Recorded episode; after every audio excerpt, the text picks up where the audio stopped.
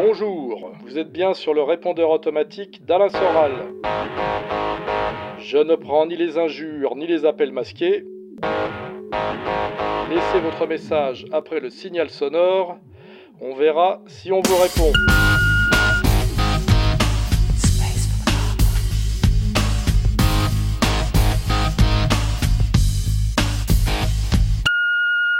Salut Alain, voilà j'ai une amie qui se fait emmerder par un réseau pédocriminel.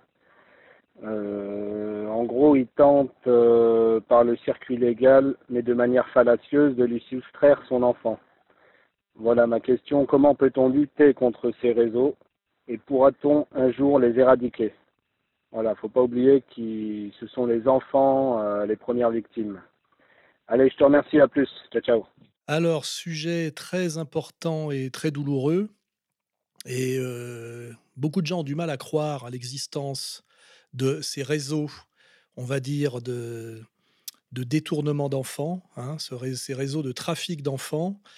Et je me suis intéressé à, à, ça depuis des années. Alors, on sait qu'il y a des réseaux, on va dire, pédocriminels, comment dirais-je, mafieux, hein, c'est-à-dire on se rappelle de l'affaire du trou, c'est-à-dire de, gens qui kidnappent des enfants et les vendent pour des cérémonies pédophiles, parfois même des cérémonies, on va dire, religieuses et pédophiles, qui ont à voir avec les, des sectes satanistes et la haute maçonnerie. Hein, tout ça existe. Et récemment, je me suis intéressé à quelque chose d'encore plus visible qui s'appelle l'œuvre de secours aux enfants. Hein, qui est euh, un organisme euh, affilié au CRIF, hein, dont d'ailleurs les, responsables sont M. Gutmann et Mme Citruc, et qui euh, a, pris une position, je dirais, dominante et fait du placement d'enfants qui sont pris à des mères en difficulté de façon en réalité faussement légale. Hein. Et là, il y a derrière quelque chose de très louche, à mon avis, qui a à voir avec ce dont parle euh, ce monsieur. Je pense d'ailleurs qu'il fait allusion à ça. J'invite les, auditeurs à aller sur Internet et à regarder cette chose qui s'appelle l'OSE, l'OSE, l'œuvre de secours aux enfants. C'est une organisation intégralement juive qui euh, a euh, obtenu progressivement en France le monopole du placement d'enfants et de ce qu'on peut appeler les placements abusifs, c'est-à-dire on prend euh, leurs enfants par des jugements truqués à des, mères en difficulté, des femmes isolées, sous des prétextes fallacieux, et on les place dans des familles. C'est une opération de pognon, je crois que ça, ça rapporte 700 euros par mois par enfant, et derrière, il y a des choses très très louches qui ont, à mon avis, à voir avec des réseaux euh, pédocriminels. Hein. Et euh, comme par hasard, cette officine dépend, est entièrement affiliée au CRIF, ce qui permettra de faire un autre lien de découvrir que récemment, on, a vu l'affaire Maïlis, de cette petite fille qui a été kidnappée dans un mariage et qui a disparu. On a un suspect euh, qui, à mon avis, est le coupable, euh, puisque le procureur de la République a bien dit qu'il y avait l'image de la fille dans sa voiture au péage de l'autoroute. On a retrouvé l'ADN dans la voiture. Hein, et on est là face à un profil assez typique d'un type ancien militaire, euh, homosexuel et trafiquant de drogue. Hein, euh, qui est donc euh, très, très fortement soupçonné d'avoir kidnappé cette petite fille et probablement euh, en plus, on est dans une zone frontalière et on sait que la pédocriminalité fonctionne beaucoup au niveau, aux frontières belges et, suisses, franco-suisses. On passe des frontières pour, pour c'est plus facile au niveau pour fuir la, police, pour vendre des gosses. Et ce qu'on découvre étrangement, c'est que Maître Jakubowicz, qui est le, le, patron de la l'ICRA, d'un seul coup se propose pour être l'avocat de ce monsieur qui est sans doute une sorte de, petit Dutroux français. Donc tout ça, à mon avis, est assez interconnecté. Hein. De même d'ailleurs que la communauté, euh, la même communauté qui gère en France le trafic d'organes, hein, avec des scandales assez incroyables de, comment dirais-je, de, personnes mortes à l'hôpital euh, sans famille et dont on découvre par une série d'accidents qu'on a, euh, qu'on les a éviscérés qu'on a pris leurs organes et euh, on découvre que ces organes, euh, par des circuits euh, souvent religieux, se retrouvent après en Israël. Hein. On découvre par exemple d'ailleurs que Madame Simone Veil s'était empressée quand elle était au gouvernement de signer un accord qui permettait, alors que la France manque d'organes pour les dons d'organes, d'aller faire passer les organes français en Israël. Voyez, donc c'est pas du tout délirant de ma part. Euh, je pense qu'à haut niveau sont connectés ce qu'on peut appeler les réseaux sionistes et les réseaux pédocriminels. Et ça a beaucoup à voir avec le, les réseaux oligarchiques et la vision oligarchique du monde, qui est une, vision inégalitaire euh, et profondément euh, haineuse et qui, à mon avis, a beaucoup à voir avec le, satanisme, hein, puisque n'oublions pas que le Messie des uns est l'antéchrist des autres. Hein. et euh, je, n'en dirai pas plus, je dirais, si on veut faire œuvre de salubrité publique et répondre à ce, monsieur, euh, précipitez-vous sur Internet, puisque tout est sur Internet quand on cherche, et intéressez-vous à cet organisme qui s'appelle l'OSE, hein, euh, et euh, regardez tous les gens qui se plaignent qu'on leur a pris leurs enfants, qu'on les a placés abusivement. C'est un énorme scandale qui a beaucoup à voir, à mon avis, avec les réseaux pédocriminels, et ceux-là ne sont, pas les réseaux pédocriminels mafieux, euh, qui en général, cela ont plutôt à voir avec les, réseaux albanais.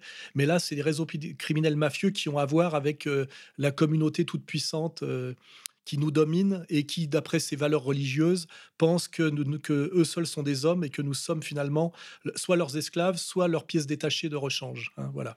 Je pèse mes mots hein, quand je dis ça. Allô, bonjour, Monsieur Soral, je suis fonctionnaire et musulman.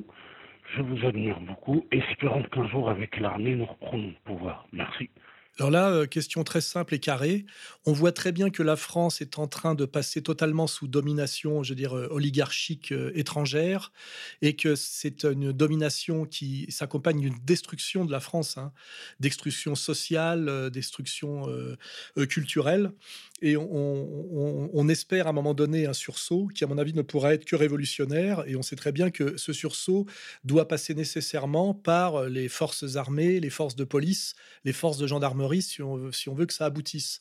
Et on voit très bien aussi que l'armée française, en ce moment, est en train d'être déstructurée, euh, détruite, en tant qu'armée autonome avec sa propre force de, projection. Hein. Et que d'ailleurs, l'oligarchie mondialiste qui, domine la France et qui la détruit anticipe sur un sursaut possible de l'armée française en la, en la détruisant. Et aujourd'hui, euh, l'armée française, effectivement, ne sert plus que des intérêts étrangers, on le voit en Afrique, et fait, entre guillemets, le sale boulot pour l'impérialisme euh, américano-sioniste. Hein, le, avec parfois d'ailleurs des petites rétributions euh, euh, et des petites euh, rétro, rétro-commissions avec des ventes d'armes obligées au pays du Golfe, par exemple. Hein. C'est un sujet complexe. Alors évidemment, aujourd'hui, il y a une grande colère qui existe dans l'armée, comme il y a une grande colère au niveau des forces de police, de gendarmerie. Ces gens-là me témoignaient de leur colère. Mais après, il faut analyser un peu plus ce qu'est l'armée française. Dans l'armée française, il y a les hauts gradés, c'est-à-dire les généraux, hein, qui sont en général, s'ils arrivent à ce grade-là des francs-maçons très très bien rémunérés par l'État français pour ne rien faire et finalement accompagner la destruction la soumission et la destruction de l'armée française à l'oligarchie mondialiste profondément anti-française. Hein. Je rappelle que la France a autant de généraux que l'armée chinoise, je crois que c'est 6000, hein, qui sont des gens, des notables qui n'ont jamais fait la guerre et, euh, qui sont pourvus de tas d'avantages euh, euh, pécuniaires. Et ces gens-là sont les traîtres, on va dire, à l'armée française et les traîtres à la France. Et puis il y a par ailleurs la troupe qui, elle, obéit. Et entre les deux, à mon avis, il y a, le, je dirais, le, la catégorie potentiellement révolutionnaires de l'armée qui sont les officiers. Je pense que euh, si à un moment donné une révolution pouvait avoir lieu et devait avoir lieu en France, il faudrait qu'elle soit accompagnée par, on va dire, un, groupe d'officiers français, exactement comme ça a eu lieu souvent dans l'histoire, euh, que ce soit euh, à un moment donné au Portugal ou plus près de nous avec Chavez au Venezuela. Et il faut espérer que des officiers patriotes, à un moment donné, comprenant ce que j'ai compris moi, comprenant à la fois la destruction de leur propre de leur propre armée, hein, puisqu'ils la, vivent au quotidien, et la destruction de la France, euh, en arrive à un moment donné à se soulever et à se soulever conjointement avec des politiques, des gens de la société civile, et c'est à espérer, voilà. Et c'est un appel que je lance.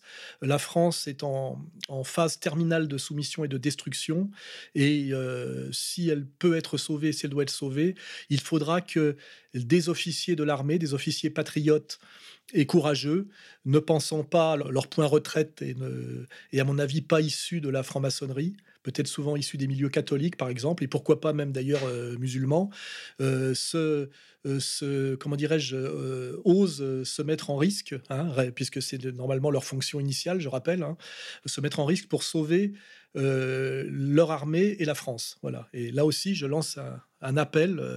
il faudra qu'on en passe par là. Et si on n'en passe pas par là, il reste pas beaucoup de temps. La France, d'une certaine façon, disparaîtra. Oui, Alain, bonjour. voilà, j'ai une question.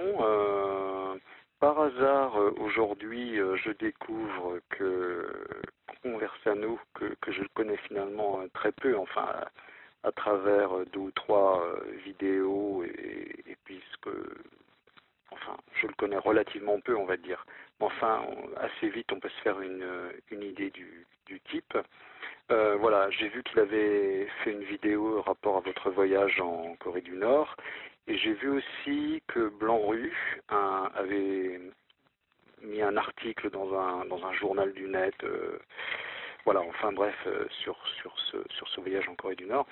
Et tous les deux, alors euh, franchement, c'est d'un niveau incroyablement euh, bas, mais c'est pas le terme réellement, c'est tellement, c'est tellement stupide, tellement mal situé. Voilà, mais Enfin, voilà, ces deux personnes, euh, visiblement, euh, en ont contre vous, euh, bavent contre vous, et j'imagine qu'il y en a d'autres. Alors, comment, comment vous situez-vous par rapport à ce genre d'attaque? Est inévitable, hein, mais comment vous situez-vous et comment pouvez-vous répondre de, manière constructive face à, pas face à eux, mais il y a des gens qui les suivent, il y a des gens qui, qui les écoutent, il y a des gens qui, qui s'intéressent à à leurs vidéos. Voilà. Comment est-ce que vous vous situez par rapport à ça? Ça, ça m'intéresse un peu de, ça nous intéresse, j'imagine, de savoir un peu comment vous pouvez euh, vous situer par rapport à ce genre de personnes et comment vous y répondez. Voilà. Bonne journée, Alain. Au revoir. Alors là, sujet beaucoup plus frivole hein, que les deux sujets précédents, où il s'agissait du destin de la France et du, et du destin de nos enfants. Euh, sujet beaucoup plus frivole, c'est on parle de deux personnages euh, méprisables hein, pour moi, que j'ai bien connus, qui, qui sont Conversano et Blanc-Rue. Euh, donc je rappellerai que Conversano est un, ancien fan de moi et de Diodo, qui a travaillé longtemps pour Dieudonné, hein, qu'il était son assistant réalisateur, notamment sur le film L'Antisémite. Hein. C'était un, gentil garçon, pas dénué de talent, issu, on va dire, de la, gauche culturelle. Et on le retrouve aujourd'hui euh, militant nationaliste, euh, sioniste, ultra, hein, et anti, anti-musulman, rabique. C'est assez étrange. Quant à Blanc-Rue, c'est un historien que j'ai très bien connu puisqu'il m'avait démarché euh, au milieu des années 90 pour essayer de me rallier à la cause révisionniste. J'avais pas besoin de lui pour ça, puisque j'étais déjà très initié et je fréquentais la rue d'Ulm dès le milieu des années 80, hein, comme d'autres gens d'ailleurs, comme Don Hardisson.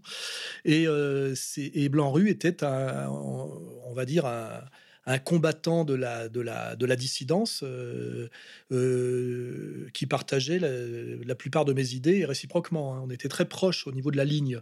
Euh, et étrangement, ces deux personnages se retrouvent aujourd'hui à m'attaquer systématiquement et, pour Blanc-Rue encore plus nettement, à trahir tous leurs idéaux. Puisque Blanc-Rue, après avoir s'être vanté pendant des années d'être le bras droit et le, on va dire le successeur de, de du professeur Forisson, en est aujourd'hui à traiter Forisson de menteur. Il en est aujourd'hui à me faire un procès euh, pour essayer de, m'accabler un peu plus, comme l'a fait l'autre Salim Laibi. On dirait que ces gens-là sont démarchés pour multiplier les procès contre moi. Et là, on, touche une question euh, qui, a pu savoir avec la psychologie et qui est assez éternelle. C'est dans les groupes de combat comme ça euh, difficiles, de dissidents, il y a toujours les questions de trahison, de jalousie, euh, et de, manque de lucidité hiérarchique. Malheureusement, ces vieux, ça, on peut remonter jusqu'à Judas. Hein. Ce sont effectivement des personnages qui, euh, étant en général euh, immensément narcissiques, avec une fragilité morale. Je rappelle que Paul-Éric Blanru est un partouzard revendiqué qui partouzait à l'époque avec Yann Moix, qu'on retrouve aujourd'hui euh, à la télévision et qui a toujours été le chien d'attaque de Bernard-Henri Lévy.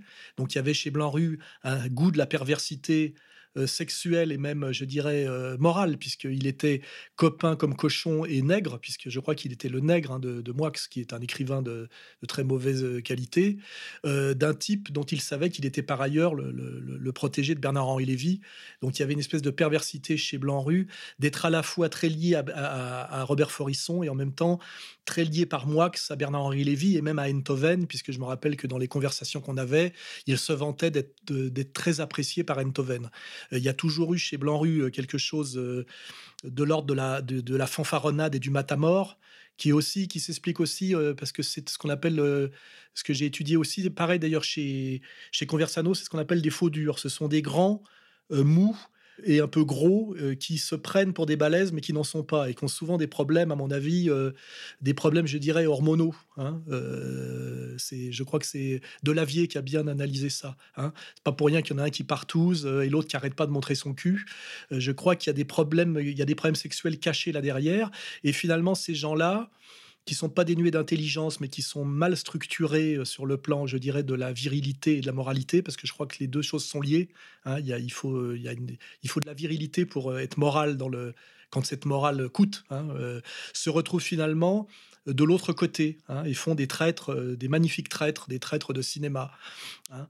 Euh, donc euh, c'était une bonne question, oui. quand on mène un combat comme ça collectif, vous lisez l'histoire, hein, ça a toujours existé partout, chez les religieux, chez les militaires, dans toutes les civilisations. Il y a, c'est le is no good qui veut être calife à la place du calife. Ce problème de la jalousie, de la trahison et de l'immaturité du narcissisme et du manque de, lucidité sur son, sa position dans la hiérarchie. Ah, c'est typiquement des gens qui se sont crus plus forts qu'ils n'étaient, euh, qui n'ont pas eu la modestie de faire une analyse objective de la situation. C'est-à-dire qu'on ne peut pas être à la fois, comment dirais-je, le successeur de Forisson et être invité à la télé, euh, être euh, Vincent Renoir et en même temps penser qu'on va pouvoir vivre à Venise en fumant des cigares. Il y a là-dedans une espèce de refus de comprendre la réalité telle qu'elle est, un, vrai problème de, manque de maturité et de virilité, et ça conduit humainement aux pires catastrophes. Je pense que Conversano et Blanc-Rue sont deux catastrophes. Je précise d'ailleurs que euh, Conversano a déposé plainte contre moi, puisque les gendarmes sont venus me le signifier récemment, et Blanc-Rue euh, m'attaque en justice, et que pour m'attaquer en justice, il a balancé aux flics qui m'ont convoqué toutes les adresses mail du réseau révisionniste. Hein, euh, donc, euh, il est devenu, après avoir été le bras droit revendiqué de Forisson, un, indicateur de police, un délateur, et quelqu'un qui me fait un procès qui aura lieu euh, dans quelques mois et qui va obliger par ce procès à mettre en scène et en lumière les réseaux, tout le réseau révisionniste européen. Voilà, pour vous dire euh, à quel niveau d'ordure est descendu ce sale type. Voilà. Et si je le croise, il aura droit à la même sanction physique que Conversano. Je lui ai promis plusieurs fois car aussi, je c'est pas un hasard. Blanc-Rue est un lâche hein, physique. Hein. Il m'en veut essentiellement parce que je l'ai humilié plusieurs fois en le menaçant plusieurs fois devant témoins quand il se permettait de mal me parler, puisqu'il a ce côté fanfaron et matamor. Et je crois qu'il m'en veut terriblement parce que je l'ai euh, humilié sur euh, sur une question euh, fondamentale qui est la question de la, je dirais, de la, de la virilité, hein. c'est-à-dire de faire face à un moment donné à quelqu'un à qui on manque de respect et qui vous défie. Hein. Donc euh, voilà, de, on a vu ce qui valait au niveau du, baston. Lui, on, est, on, est, on était face à une femmelette, quoi. Et l'autre, c'est comme par hasard un, matamor et un fanfaron à grande gueule, profondément lâche. Et tout ça produit des traîtres euh, parfaits. Et ce sont comme par hasard des grands, gros, faussement balèze et en réalité plutôt obèse, avec à mon avis un problème de, déficit de testostérone. Hein. Donc là, tout, tout, se, tout se mêle, hein. le, physiologique, le, le, psychologique et même le spirituel. Hein, voilà. Partouzard, obèse, euh, décadent, euh, fanfaron, euh, menteur, narcissique. Voilà, c'est pour ça qu'on en revient toujours aux fondamentaux. L'éducation, euh, la, verticalité euh, euh, est, une condition absolument nécessaire pour accompagner, je dirais, l'intelligence humaine, parce que l'intelligence humaine peut amener soit vers le très grand bien, soit vers le très grand mal, hein, si, le dosage, moral n'est pas bon. Hein, voilà. Et ça, c'est question fondamentale. ce sont, comme par hasard, deux types assez intelligents qui, au lieu de produire quelque chose de, de, qualité, sont devenus deux ordures, voire deux épaves. Voilà. Hein. On pourrait parler très longtemps de tout ça. Hein, voilà. Et euh, d'où, euh, je dis, le, rôle, euh, le rôle collectif hein, de l'éducation, de, de ce qu'on appelle la verticalité, les valeurs. voilà, ce sont deux traîtres pour moi intégraux à la, à la droite des valeurs.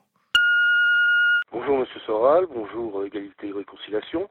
Voilà, ma question porterait sur Vladimir Poutine. Comme je sais que vous êtes proche de M. Douguin, peut-être avez-vous des informations. A-t-il songé sérieusement à sa succession? Il a passé 60 ans, et même sans parler d'attentat, il est, possible bah, un cancer, un accident est vite arrivé. Et or, j'ai eu, moi j'ai eu très peur lors de la présidence de Medvedev d'un retour des oligarques. Et euh, Obama, avec Cameron, euh, si vous vous souvenez. Et donc, euh, est-ce que Poutine a des gens solides pour lui succéder quand il bah, quand, il, quand il disparaîtra. Voilà, si vous avez des informations là-dessus, je vous remercie par avance de votre réponse. Merci. Alors là aussi, question très intéressante que je traite dans mon bouquin euh, Comprendre l'Empire sur la question des réseaux. Puisqu'effectivement, dans l'histoire officielle, et c'est pas hasard, nous parle toujours des forces, genre les forces productives, des individus, hein, des héros, et très peu de ce qu'on appelle les réseaux, notamment bah, les, maçonneries, euh, les réseaux religieux, ou même, je sais pas, les, les carbonaries qui auraient derrière les, comment dirais-je, le bonapartisme, etc. Et en fait, euh, avec la question de Poutine, est posée cette question-là, c'est que Poutine est, le héros de l'époque, mais c'est un individu qui, à un moment donné, par ses qualités personnelles, a, sauvé la Russie et arrive même à faire contrepoids pratiquement euh, par sa force propre à l'oligarchie mondiale et mondialiste. Mais euh, on peut être inquiet parce que c'est un héros, mais qui n'est pas, comment dirais-je, qui n'est pas un réseau. Or, en face de lui, on a une horde de médiocres qui individuellement ne pèsent pas grand-chose, si on veut penser à la franc-maçonnerie internationale, le sionisme international, mais euh, qui fonctionnent, je dirais, comme une fourmilière. Hein. Et on a l'espèce de métaphore du lion face à la fourmilière, et finalement, c'est les fourmis qui gagnent hein, sur le long terme. Et euh, c'est la vraie question, c'est qu'adviendra-t-il de, comment dirais-je, du, poutinisme sans Poutine? On a les exemples de qu'est-ce qui est devenu le gaullisme sans De Gaulle. Hein, ça s'est effondré totalement et inversé jusqu'à l'obscénité, notamment quand un Sarkozy se réclamait de De Gaulle pour politiquement faire exactement systématiquement le, enfin intégralement le contraire. Et là, on a bien, il faut bien comprendre que le pouvoir sur les longues durées, c'est les réseaux hein, et qu'il faut à la fois un individu de qualité, mais qui, qui appartient à un réseau, c'est-à-dire à des à des structures de force, et que ces réseaux dans l'histoire, euh, eh ben c'est la noblesse, c'est le clergé, c'est euh, la franc-maçonnerie qui a pris la place d'ailleurs des deux. Euh, c'est comme par hasard, et eh ben, les, dynasties financières. on peut parler par exemple des Rothschild et ce que ça implique. la bourgeoisie n'est pas un réseau parce que c'est une catégorie trop vaste. donc on est, on est là effectivement dans l'inquiétude de Poutine a sans doute essayé de, former des successeurs, mais ça ne peut pas. Il n'a pas eu le temps matériel de créer une espèce de structure pérenne et pluricentenaire les complotistes pourraient penser justement aux Illuminati ou à des, choses comme ça. Il n'a pas eu le temps matériel de le faire et, il est très possible que le jour où il disparaît, euh, il meurt, hein, c'est une vie d'homme, euh, l'action d'un homme, euh, c'est 40 ans. qui derrière peut prendre la suite? On n'était même pas sûr que Medvedev soit réellement tout à fait sur sa ligne. Et c'est la vraie inquiétude, et c'est la vraie jubilation et la vraie force des réseaux, c'est qu'ils se disent, ben, Poutine, attendons, il finira bien par disparaître et on reprendra la main. C'est si on veut conclure positivement face au réseau oligarchique de domination actuel qui sont, euh, on va dire le, réseau, euh, le réseau bancaire, le réseau oligarchique, hein, où on voit bien les, dominantes, hein. le sionisme pour pas employer un autre mot, euh, la banque, finalement les réseaux qui tenaient tête et qui empêchaient ces gens-là d'accéder au pouvoir, eh ben, étaient bien les réseaux traditionnels de ce qu'on appelait la monarchie théocratique, c'est-à-dire la noblesse avec ses valeurs et le clergé avec ses valeurs. Et le jour où ces deux réseaux euh, pluricentenaires ont été détruits, plus rien n'est resté en face euh, des réseaux qui ont pris leur place, puisque l'épopée napoléonienne n'est qu'une épopée euh, qui, finit mal.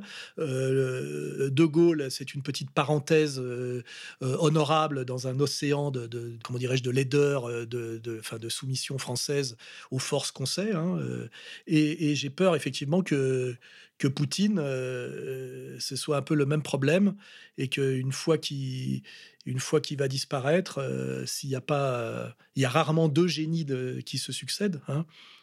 On a en ce moment euh, l'exemple vénézuélien, par exemple, où effectivement après Chavez, on s'est dit que ça allait se péter la gueule, et on voit que Chavez avait intronisé Maduro comme successeur, et que même s'il n'a pas le charisme, il, y arrive relativement. Il se révèle, il a réussi quand même là à, à, faire, à survivre et à travers lui à, faire que survive le, on va dire, le, Venezuela chaviste. Donc, on, est, on tourne toujours autour de cette question. Hein.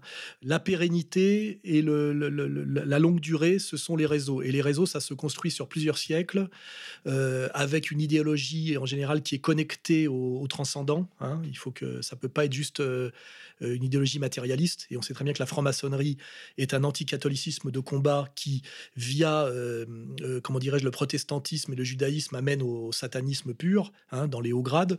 donc on est bien sur cette question-là. L'individu est si héroïque qu'il soit, ne peut rien face au réseau. Il ne peut pas très longtemps. Et seuls les réseaux peuvent s'opposer au réseau. Et c'est pas un hasard si les réseaux aujourd'hui au pouvoir et qui constituent le pouvoir de l'oligarchie mondiale et mondialiste euh, ont tout fait et font toujours tout pour détruire les contre-réseaux historiquement euh, qui, les empêchaient d'exister ou qui, les, qui leur tenaient tête. Euh, par exemple, l'Église catholique. N'oublions pas que les rabbins actuellement se réjouissent de, d'achever la destruction de ce qu'ils appellent le, quatrième empire, hein, c'est-à-dire, c'est-à-dire Rome, et que eux-mêmes conçoivent bien leur, leur victoire finale comme le parachèvement de la destruction d'un réseau millénaire qu'ils appellent effectivement le l'Occident, hein, c'est-à-dire Rome, c'est-à-dire la, chrétienté. Hein, voilà. Donc, euh, euh, on est parti au départ sur Poutine, et la, vraie question, c'est ça c'est euh, quels réseaux peuvent tenir tête aux réseaux de, domination actuels? Quels sont ces réseaux de domination actuels? Si on lit comprendre l'Empire, je les ai bien nommés. Qu'est-ce qu'il y a en face? Malheureusement, il n'y a pas de contre-réseau de, même poids il n'y a que des individus héroïques. Et, euh, ces individus héroïques, euh, c'est la définition même du héros en général, euh, se, comment dirais-je, se caractérisent par leur mort, hein, voilà, et non pas par leur, leur pérennité et leur, et leur transmission. Oui, bonjour Alain, bien le salut à toi. Alain, j'avais une, une, question un peu différente de celle de la première fournée. c'est un peu plus terre à terre, mais un peu plus pratique je pense que les gens ont besoin de s'autonomiser par, euh, par rapport au, système et rien de mieux euh, que de faire comme toi, c'est-à-dire euh, se lancer dans l'entrepreneuriat et être capable de créer son propre job, tout simplement, et, ne pas attendre de la société un emploi et, tous les travers qui vont avec. donc j'ai beaucoup aimé ton concept de l'OPLIT, le, petit entrepreneur euh, indépendant euh, viril. Et j'aurais aimé savoir euh, quels sont tes conseils à un jeune entrepreneur pour se lancer, pour s'autonomiser. Toi qui, as réussi ce pari-là, à vivre de façon autonome et à, t'affranchir du système, à t'affranchir du marché. Et puis, dans un point de vue un peu plus spécifique, quels conseils tu peux donner à quelqu'un qui souhaite se lancer dans le business Internet pour gagner en visibilité, euh, quel discours, euh, qualité avoir, euh, quelle action de, promotion, de propagande, je dirais, pour, pour obtenir de la visibilité. je te le demande à toi parce que bah, tu as, réussi avec ton équipe à placer l'air en top, au top des sites francophones. Donc tes conseils, je pense, me seront très très utiles et le seront à, ceux qui écoutent et qui en ont marre de la société du tertiaire et de sa féminisation. Voilà Alain, je te remercie, je te souhaite un, excellent courage. Donc euh, de la part euh, bah, de quelqu'un qui, est dans un quartier qui t'écoute, euh, qui prend beaucoup de plaisir à, écouter tes propos, même si je ne suis pas toujours d'accord avec toi, mais en tous les cas, je partage une grande partie de ton analyse. Merci Alain et bon courage. Bon, bah oui, question aussi plus terre à terre que la question précédente, mais fondamentale. L'autonomie par l'économie. En France, on a beaucoup été éduqués. Ça, c'est le, on va dire, c'est l'addition de culture catholique euh, catholicisme zombie d'ailleurs, euh, qui s'est transmise dans le gauchisme, qui est le mépris de l'argent. Et à travers ce mépris de l'argent, la confusion entre l'argent parasite et l'argent issu de l'entreprise, c'est-à-dire l'argent issu du travail et l'argent parasitaire. Le gauchisme, euh, qui a succédé effectivement au, catholicisme, pour former cette espèce de catholicisme zombie qui nous amène à Charlie, et là-dessus Todd est assez, assez pertinent, fait qu'on amalgame les deux et qu'il y a en France un mépris euh, des gens qui, sont dans les idées pour le comment dirais-je l'économique. Et ce qui en fait en fait en général des êtres infiniment fragiles c'est-à-dire totalement liés à la puissance d'État qui est le principe du clerc hein, c'est-à-dire le clerc payé par l'État et en général on travaille pour qui vous paye et qui ne veut qui ne veut, rien avoir à faire avec la, création de, richesses. Hein. donc ça, c'est le premier, le premier préambule. Hein. voilà. Alors effectivement, il faut arriver à passer euh, outre ça et comprendre que pour avoir la, pouvoir penser librement, comme je le fais en ce moment devant vous, il faut être libre euh, socialement économiquement et qu'on doit se coltiner euh, l'économie, même si quelque part euh, ça nous dégoûte un peu. Alors après, dans, la question que posait ce monsieur, il parle d'entreprise Internet. L'entreprise Internet, c'est trop flou. C'est est-ce que derrière, c'est pour vendre des biens ou des services? C'est pas la même chose. Et après, la question, c'est quand on veut monter une entreprise où Internet, en fait, n'est jamais que le euh, la phase, on va dire, de, communication et de, et de, commande hein, euh, euh, et de distribution si c'est des services, mais même pas si c'est des biens, c'est comprendre dans quel secteur on peut entreprendre et avec un potentiel de réussite, c'est-à-dire où est-ce que est-ce qu'il y a marché, hein, voilà. Et ça, bah, c'est j'ai pas pas de j'ai pas de conseils particulier à donner. Normalement, un type qui veut monter une entreprise euh, doit d'abord réfléchir à où est-ce qu'il y a des, un manque, c'est-à-dire une demande, hein, et, où est-ce qu'il y a la possibilité de, comment dirais-je, d'un fonctionnement économique, c'est-à-dire euh, avec derrière comme quelque chose de l'ordre de la rentabilité. Hein, voilà. De, et bah, on a, pour répondre à ça, récemment, on a publié un petit bouquin hein, qui s'appelle La création. Euh, création et conduite d'entreprise. Donc, c'est le conseil que je donne, moi, de nous, c'est le conseil que je donne, c'est effectivement de peut-être de céder par ce bouquin. Et puis aussi, ce qu'on a mis en place, l'économie solidaire, c'est que souvent, pareil, le réseau. C'est-à-dire que pour pouvoir, euh, euh, même en tant qu'entrepreneur euh, individuel, réussir, il faut s'inscrire dans un, dans un maillage, hein, c'est-à-dire dans, dans, un réseau d'entrepreneurs. Hein. si vous êtes, je sais pas, entrepreneur en bâtiment, et de connecter avec un, un type qui est entrepreneur électricien, entrepreneur plombier, pour un moment donné pouvoir travailler ensemble. Et là, on est dans l'idée du, du réseau de solidarité économique que pratiquent totalement les gens qui nous dominent, hein, tout en nous incitant, nous, à ne pas le faire. C'est-à-dire non seulement à être des salariés passifs, mais en plus à ne jamais fonctionner en réseau de solidarité. Hein, l'individualisme est une idéologie de, comment dirais-je, de, euh, pour nous amener à la, comment dirais-je, à la, situation d'esclave. Hein. Il faut bien comprendre que tout le, tout le système de Enfin, dire, si on regarde tout le cinéma hollywoodien, en gros, et tu as fait l'apologie de, l'individu euh, seul contre tous, de l'individualisme forcené. Et à mon avis, c'est dans un but de soumission. Toujours pareil par rapport euh, à ne jamais créer de contre-réseau par rapport au, réseau de domination, qui lui fait l'apologie de l'individualisme, mais euh, la joue collectif sournoisement et intégralement. Donc voilà la réponse, la réponse que je pourrais donner, c'est oui, soyons entrepreneurs, mais avec quand même toujours l'idée derrière de création de richesse et pas de parasitisme. donc de soit de biens nécessaires ou soit de services utiles et avec eh ben, une, bonne lecture du marché et je dirais d'être toujours dans une position d'avant-garde, c'est-à-dire de, par définition d'anticiper, parce que celui qui, euh, avec la théorie de la, baisse, de, la baisse tendancielle du taux de profit et de la saturation des marchés, réussir dans l'entreprise, c'est être pionnier dans un secteur D'ailleurs, pas trop pionnier non plus, parce que c'est arrivé trop tôt, c'est dangereux, mais pas arrivé après la bataille. Par exemple, les types aujourd'hui qui retapent des appartements à tout va pour se mettre dans le Airbnb, vont un peu l'avoir dans le cul, puisque effectivement l'État, qui est un, prédateur fiscal, a bien remarqué euh, a constaté que c'était un gros fromage euh, et qu'il n'avait il pas droit à sa part, et aujourd'hui exige sa part. Donc c'est-à-dire que ceux qui étaient dans le Airbnb à 10 ans se sont bien goinfrés, ceux aujourd'hui qui investissent lourdement dans la retape d'appartements Notamment, je vois à Paris dans les beaux quartiers pour se mettre là-dedans, alors que le fisc va bientôt leur tomber dessus avec tout un système de réglementation.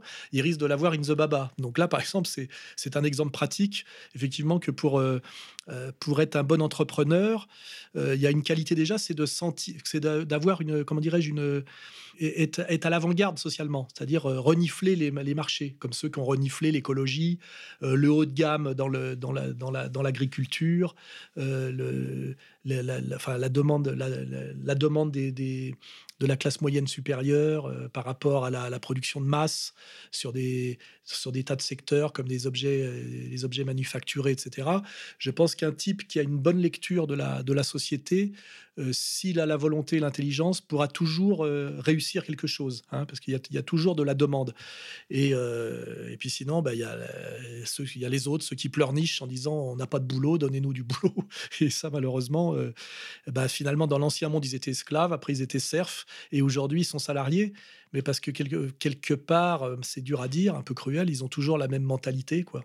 C'est-à-dire que ça reste des, des gens qui veulent qu'on, comment dirais-je, qu'on gère leur vie et euh, qui finalement euh, n'ont pas en eux l'énergie d'être leur propre, leur propre capitaine. Quoi. Et malheureusement, c'est aussi très répandu. Hein. Euh, Mélenchon n'aborde jamais ce sujet un peu psychologique parce qu'il est là pour flatter le salarié, mais c'est un sujet que je connais un peu et malheureusement, l'autonomie n'est pas le désir profond de tout le monde. Hein. Il y a des gens qui préfèrent qu'on gère leur vie à leur place et pouvoir se plaindre. Hein, voilà, se plaindre du patron, c'est quand même euh, c'est quand même finalement euh, très très répandu chez le, on va dire chez le français salarié. Voilà, et, toute l'idéologie dominante pousse le français être un salarié dont le, petit espace, on va dire, de, de liberté et le droit de se plaindre du patron, mais de ne surtout pas en changer. Voilà. Bonjour Monsieur Soral, bonjour à tous les camarades d'égalité et réconciliation. J'ai deux questions à vous poser, Monsieur Soral. La première, le Bitcoin vient d'être interdit en Russie, et à mon avis à juste titre. Considérez-vous que la montée en puissance de cette nouvelle pseudo-monnaie est un contre-pouvoir ou pourrait être un contre-pouvoir au système bancaire actuel, et pourrait-il devenir un outil d'émancipation au service de la dissidence? Deuxième question, Pensez-vous, Monsieur Soral, que le Bitcoin est voué à disparaître par implosion ou qu'au contraire, une multitude de monnaies virtuelles pourrait voir le jour dans les années à venir? Et enfin, en tant qu'adhérent au financement participatif de notre journaliste Vincent Lapierre, j'aurais une suggestion à lui faire. Alors, en tant qu'économiste, pourrait-il faire une vidéo explicative sur le Bitcoin, sur le modèle de la petite vidéo La crise au Venezuela en 10 minutes? Voilà, Monsieur Soral, ben, merci à vous ainsi qu'à l'équipe de R. Honneur, force, courage, le combat continue. Bon, bah, la suggestion à Vincent Lapierre, euh, bah, Vincent Lapierre euh, entendra, et bah, ça c'est à lui de répondre, parce que c'est vrai qu'il est, il est, il a un doctorat en économie, je crois, hein, donc il est, il est plus versé que moi dans, dans, ce sujet. Alors sur les crypto-monnaies, il y a effectivement la première réponse, c'est Poutine, lui, n'en veut pas.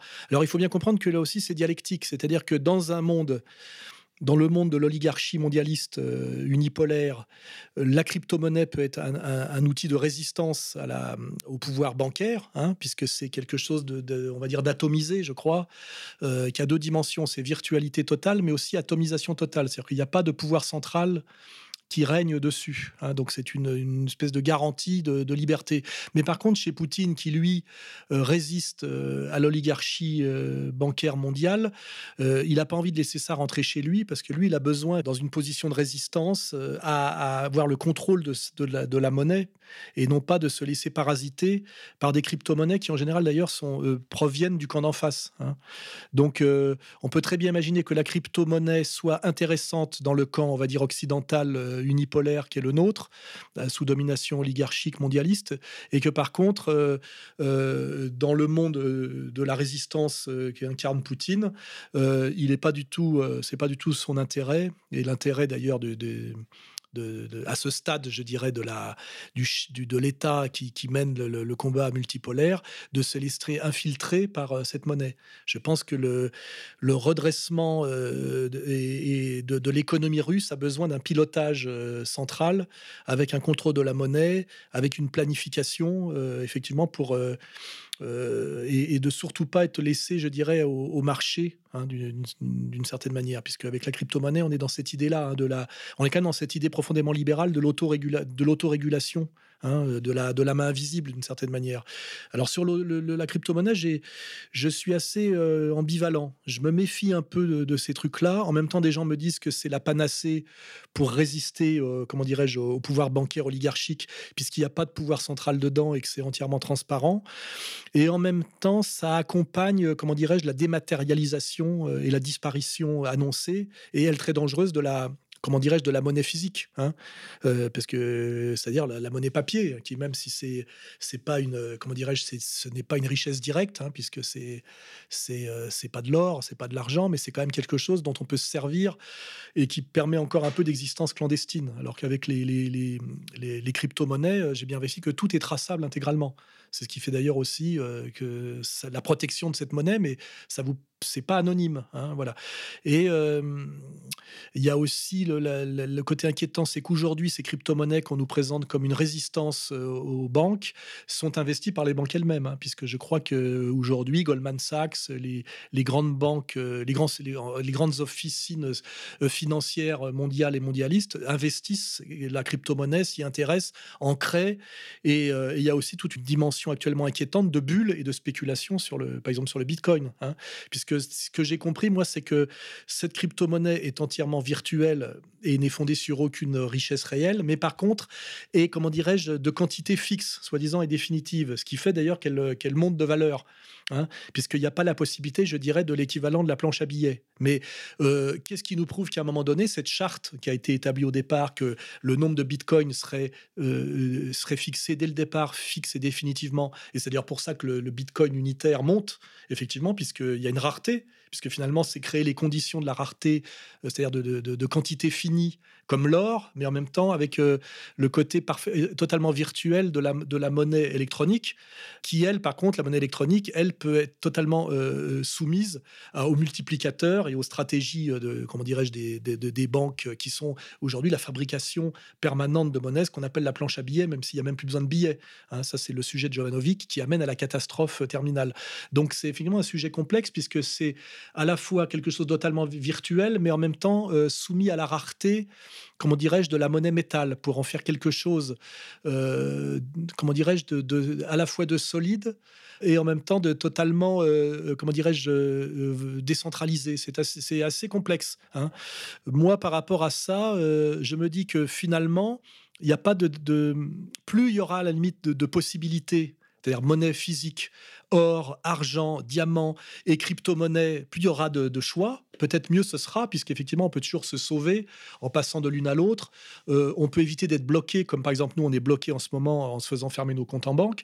Donc, à la limite, je me dis que la multiplication des crypto-monnaies si elle ne vient pas totalement remplacer la monnaie papier et si elle permet d'être, euh, ces, crypto-monnaies d'être des alternatives au contrôle des peuples par une espèce de banque euh, centrale euh, mondiale entièrement sous contrôle oligarchique et en même temps qui, produit, comment dirais-je, de la multiplication fallacieuse de, de, de fausses monnaies, eh ben c'est une c'est quelque chose dont il faut euh, savoir, euh, savoir et pouvoir se servir. Hein. Je pense que c'est quelque part une, euh, c'est un peu comme Internet, hein. c'est une arme dont il faut pouvoir se servir et qui, à mon avis, a des, a des qualités, je dirais, réversibles, hein, des qualités antagonistes. Voilà. Donc, voilà, j'ai pas de, je pense que j'ai pas de réponse oui/non. C'est, on va dire, c'est une arme à double tranchant.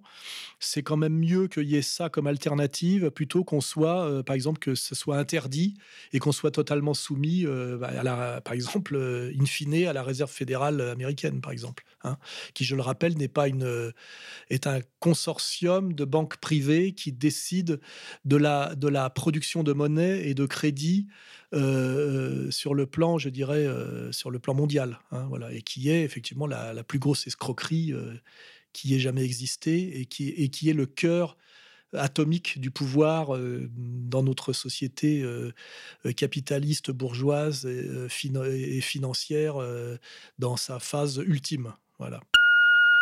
Oui, bonjour Monsieur Soral, je suis Philippe. Voilà ma question. Je suis un grand admirateur de, de vous et de ce que vous faites pour la dissidence et pour la France. Donc voilà ma question. Ne pensez-vous pas que vouloir taxer toujours plus le citoyen ne, faudrait-il pas plutôt réformer en profondeur l'État et ses 6 millions de fonctionnaires, plus régimes spéciaux et collectivités territoriales qui ne sont aujourd'hui et depuis 40 ans plus justifiés Supprimer un million de fonctionnaires en les recasant dans le privé, grâce à des baisses de charges significatives des entreprises, permettrait à ces PME de réellement se développer, créer de la croissance et de l'emploi. C'est mon programme et je pense que c'est le même programme pour toute personne sensée et honnête. La moitié de la France travaille pour l'autre moitié. Prouvez-moi le contraire. Merci, Monsieur Soral. Bonne journée. Alors là aussi, c'est une question complexe et, c'est qu'est-ce qu'on appelle fonctionnaire? Parce que là, on touche la question de l'État parasite et de et d'une manière générale de, des, parasites. Hein. Il y a les productifs et il y a les parasites. Et chez les fonctionnaires, il y a des fonctionnaires parfaitement utiles dans un processus global. Hein. Euh, euh, sais pas, les fonctionnaires du service public, par exemple, des trains et de la poste, euh, c'est de, du transport et de la poste, et eh ben, ils sont absolument nécessaires. Et puis il y a les fonctionnaires parasites.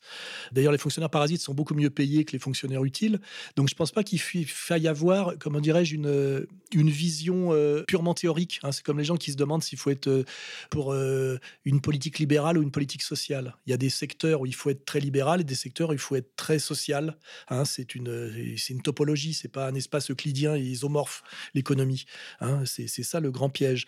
Et si on veut parler en fait du problème du parasitisme, qui est un vrai problème français, effectivement, il y a une énorme classe parasite en France et qui ne sont pas d'ailleurs les ni les, pas surtout pas les petits patrons, mais euh, la caste de parasites euh, la plus importante, n'oublions pas que ce sont les politiques. Hein. Les politiques, qu'on prenne l'exemple par exemple de Valls ou de Mélenchon, ce sont des gens qui coûtent très cher, euh, qui ne servent à rien et qui n'ont par exemple jamais travaillé. Il faut pas oublier, ils ont ils ont vécu dans le parasitisme depuis toujours. Hein.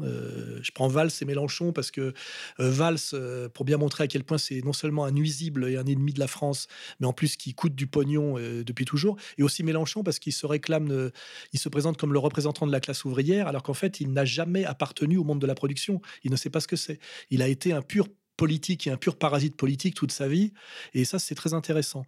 Donc là, il faudrait faire une espèce de purge euh, absolument nécessaire, mais qui devrait être guidée justement par l'État, donc finalement par le fonctionnaire supérieur qui est le chef d'État, mais un chef d'État patriote et soucieux du peuple et du peuple du travail, hein, puisque c'est ça la vraie définition. Hein, pour moi, du peuple, c'est ceux qui assument le principe de réalité. Hein, C'est-à-dire, euh, c'est pas les pas, c'est justement le peuple, c'est ce qui n'est pas parasitaire, ce qui veut dire que c'est transclasse d'une certaine manière. Il peut y avoir de l'en il peut même y avoir des artistes, euh, et ce qu'on appelle le travailleur collectif, hein, qui est la, catégorie euh, clouscardienne. Et euh, ce corps de fonctionnaires supérieurs qui seraient ceux qui dirigent l'État, avec une une vision saine, devrait effectivement réorganiser tout ça. Mais ça ne voudrait pas dire nécessairement réduire le nombre de fonctionnaires, ça voudrait dire les redistribuer euh, de manière à, les, à, virer les, fonctionnaires parasites et par exemple à, remettre des fonctionnaires là où il faudrait qu'il y en ait plus. Moi, je suis pour la renationalisation des services publics, de tous les services publics, et je suis euh, globalement pour nationaliser tout ce qui est gros et privatiser tout ce qui est petit. Et dès lors qu'on nationalise, il y a du fonctionnaire, faut pas oublier. Donc c'est pas la question, c'est pas le, la phobie du fonctionnaire telle que de tel que c'était dans le discours de Le Pen des années 80-90, avec ce côté riganien. On sait très bien que la destruction de, des fonctionnaires, ben, c'est la destruction de l'État, puisqu'un État fort, ça passe par accord de fonctionnaires, et que la privatisation intégrale produit des catastrophes totales. Notamment, on voit bien ce qui s'est passé dans les chemins de fer dans les années 80-90 en Angleterre, hein, des accidents à répétition, et même le gros problème que rencontre la SNCF actuellement est lié à sa privatisation en douce dans les années 80-90 avec le, réseau ferré de France et la séparation des voies et des machines, hein, pour ceux qui connaissent le sujet. Euh, donc, euh, toujours pareil, ne pas euh, avoir une réflexion trop, je dirais, abstraite et théorique sur les questions économico-sociales. Hein, voilà. moi, je pense qu'il y a des tas de fonctionnaires très utiles et que, la vraie question, c'est fonctionnaires nécessaires et utiles, fonctionnaires parasites. Et dans les fonctionnaires parasites, mettons en premier lieu les politique. Hein, et tous ces corps, tous ces énarques qui finissent grand commis de l'État, mais de l'État parasite, traître à la nation française. On pourrait rappeler, par exemple, les personnages qui ont vendu et aidé à vendre, par exemple, Alstom à General Electric. Vous voyez, il y a là-dedans du, haut fonctionnaire. Hein, et puis aussi cette porosité chez les hauts fonctionnaires entre euh, privé et public, hein, euh, c'est-à-dire euh, cession du carnet d'adresse en passant l'un à l'autre, etc. voilà, c'est une, une fois de plus une question pratique qui demande une énorme volonté politique avec au-dessus une vision fondamentalement morale. Hein, voilà, il y a pas, ça ne se résout pas comment dirais-je, par des équations mathématiques. Hein. Euh, n'oublions pas que la, plus grande escroquerie de la société bourgeoise, c'est la science économique. Hein. Ça, n'existe pas, la science économique, en réalité. Hein. Tout est surdéterminé par le politique et, en dernière instance par le spirituel, quand on réfléchit bien. Donc voilà ma réponse. Monsieur n'a pas n'a pas tort, mais euh, ne soyons pas, comment dirais-je, doctrinaires. voilà, soyons euh, soyons pratiques moraux et politiques sur la gestion de cette question du fonctionnaire. Voilà. oui, bonjour à la soirée et toute son équipe. Je vous dis bravo pour votre travail. Et je voulais te demander, Alain, si tu étais républicain et que penses-tu de la République Bon, bah voilà. je vous souhaite un bon courage et tenez bon. Alors une fois de plus, là c'est pareil la question du, terme trop général qui ne veut rien dire. Je rappelle qu'il y a la, République athénienne, il y a la République islamique d'Iran, euh, il y a la République de Salo pour ceux qui ont euh, étudié le, fascisme italien. Et euh, en fait, est-ce que je suis républicain? Eh ben idéalement oui, puisque la République ça serait l'expression de la l'expression comment dirais-je de la démocratie, hein, l'expression politique de la démocratie. Mais en réalité, euh, est-ce qu'on est en République en France? Non. Euh, en, France, Chouard le répète très bien, on n'est pas du tout en, République. Euh, la France est un régime d'oligarchie plutocratique et on est bien aujourd'hui dans ce qu'on appelait dans les années 30 une, une, plutocratie judéo-maçonnique, hein. c'est-à-dire le pouvoir de l'argent conforté par le double réseau, euh, puisque là on parle bien de réseau, maçonnique et, euh, judéo-sioniste. Hein. C'est clair et net, euh, quand on a un peu d'honnêteté, on le voit très bien. Hein. Donc je ne suis pas républicain face à, cette république mensongère. Là, je ne suis pas républicain et je suis, bah, je dirais, je suis quoi dans une position de révolutionnaire et même dans une, dans une réflexion néo-monarchique en me disant, compte tenu de ce qu'a donné la République comme processus historique occidental ayant euh, succédé euh, en France et puis après d'ailleurs dans toute l'Europe à l'effondrement des monarchies, euh, vu ce que ça a donné, c'est-à-dire la démocratie de marché et d'opinion, hein, c'est-à-dire ce, que Chouard a parfaitement bien identifié aussi, l'oligarchie et la plutocratie, je pense qu'il valait mieux il vaut mieux une monarchie que ça. Hein, voilà, il vaut mieux une monarchie que ça. Il vaut mieux une dictature populaire que ça. Et je pense que, contrairement à ce que disait, je crois, Churchill, qui est, euh, je le dis, hein, pour moi, quand j'étudie Churchill, une merde intégrale, hein, euh, euh, le, la démocratie est le pire système Entendu comme ça, la démocratie est le pire système de tous les systèmes. Hein. Et ça nous, ça d'ailleurs, euh, elle, est en, train de, d'achever sa domination sur le monde. Et on voit bien que ça donne euh, LGBTisme, euh, pédophilie, inégalité intégrale, immigration incontrôlée, Rome, migrants, chômage de masse, culture d'abrutis.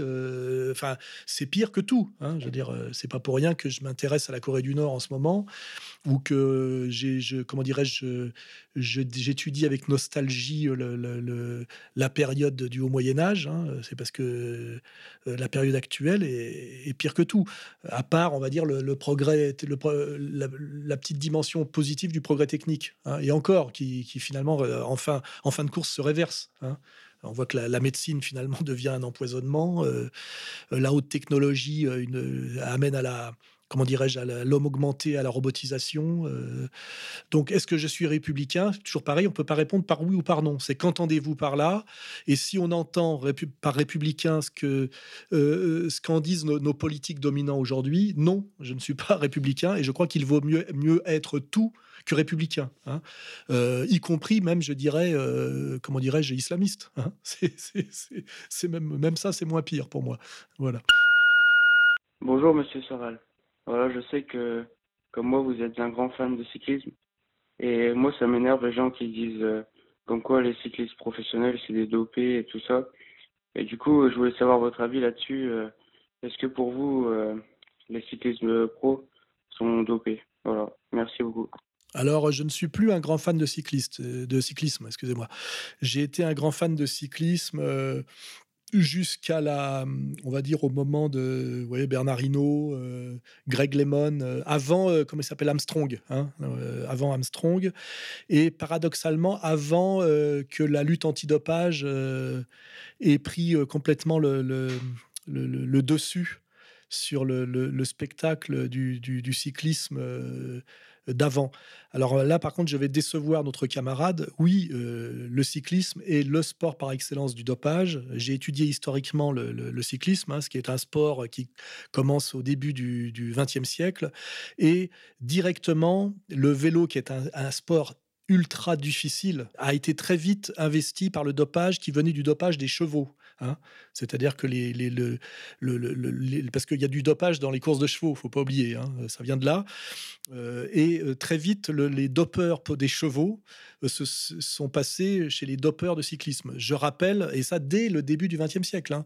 on ne peut pas, comme le disait d'ailleurs honnêtement un cycliste français là que j'aime bien, j'ai oublié son nom là, c'est un ancien maillot vert, ouais Jalabert, qui est plutôt un type intelligent. Il disait, il faut pas rêver, on peut pas courir de le Tour de France en buvant de l'eau. Hein. Il avait eu l'honnêteté de le dire.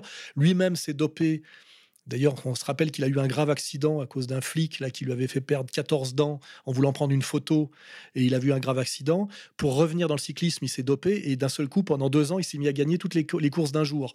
Mais euh, par ailleurs, pour ceux qui connaissent un peu le cyclisme, euh, ses pieds avaient grandi alors qu'il avait déjà, euh, il approchait la trentaine. il avait pris trop quatre pointures au niveau des pieds parce qu'on sait que certains dopages produisent une croissance des os plats. C'est pour ça d'ailleurs que vous voyez euh, la mâchoire assez étonnante de certains euh, sprinteurs américains soi-disant pas dopés, euh, ou avec les dents qui s'écartent, voyez, ou les, ou les gueules de certaines tenniswoman féminines. Hein. Tout ça est la preuve d'un dopage intensif dès la, dès la puberté. Hein, voilà. Donc les cyclistes sont très dopés, l'ont toujours été. Je rappelle que, par exemple, que pour courir les six jours, à l'époque où il y avait des six jours, ça ne pouvait pas se pratiquer que sans le pot belge. Et le pot belge, déjà dans les années 30, c'était un cocktail de cocaïne, d'amphétamine et de morphine, puisqu'à l'époque, l'héroïne n'existait pas encore. Euh, donc, euh, le dopage est consubstantiel au cyclisme. Euh, en revanche, à cause de la mort, notamment à cause de l'OPO et de ces choses qui fait que les cyclistes étaient obligés de se réveiller la nuit pour ne pas mourir d'embolie tellement ils avaient de globules rouges et que leur sang était devenu épais. C'est-à-dire que c'était devenu tellement dangereux et il y avait tellement de danger de mort euh, qu'à moment donné, les instances se sont alertées et se sont mis à, comment dirais-je, à, pratiquer une très grande surveillance du dopage des cyclistes à cause justement de la, des, morts qui se multipliaient et de, on avait atteint, comment dirais-je, la, zone rouge. Mais depuis que, le, que le, la lutte antidopage est très très bien installée dans le cyclisme professionnel, on remarque que le spectacle du Tour de France euh, c'est totalement effondré. Si vous regardez euh, l'époque où il y avait des échappées de montagne, on se rappelle de Virinck qui était capable en solitaire et devant tous les autres de faire 160 km la bave aux lèvres parce qu'ils étaient chargés euh, comme des chaudières. Aujourd'hui, c'est plus possible. On n'a plus ce genre d'épopée et de comment dirais-je de, sorties en solitaire. On a pratiquement que des courses de peloton avec des petits groupes et des arrivées au sprint pratiquement pour la, plupart des étapes et les bagarres terminales en, montagne se font sur les quelques derniers kilomètres.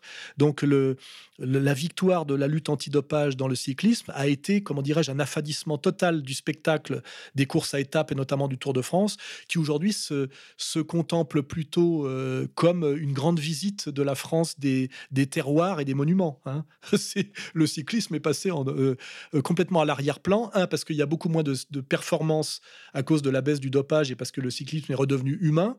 Et puis deuxièmement, parce que aussi il n'y a plus d'équipe nationale et qu'on n'est que dans des équipes de mercenaires qui, qui courent pour des marques hein, euh, et que c'est pas très excitant de regarder euh, un type qui court pour une marque de montre euh, de troisième, je sais pas quoi, de montre ou de ou de chaussettes avec des mercenaires, souvent d'ailleurs aujourd'hui avec on va dire l'effondrement du cyclisme français qui est lié à l'effondrement de la de la classe paysanne et du courage paysan qui fait qu'aujourd'hui les les champions viennent plutôt des pays de l'est parce qu'il y a ça produit encore des types qui ont un courage et une endurance physique des sociétés à l'ancienne. Hein, euh, on avec l'exception des Anglais qui, depuis qu'ils ont organisé les Jeux Olympiques, ont eu un programme de dopage intensif de tous leurs cyclistes, qui fait que ça a produit pas mal de champions et sur piste et sur route. Mais là, il faudrait peut-être euh, se pencher un peu sur le dopage d'État anglais et non pas russe, hein, parce que là, pas, peut pas incriminer les Russes. Mais euh, oui, le dopage est consubstantiel au cyclisme. Oui, sans le dopage, le cyclisme ne peut pas maintenir son niveau, le niveau de performance qui était le sien, on va dire, on voit la crête, hein, le maximum, c'est le, début, début, des années 90. Depuis que l'antidopage est, est, très, très implanté dans le cyclisme, et plus d'ailleurs que partout ailleurs, hein, euh, les performances baissent. Hein, il faut pas, on peut pas le nier.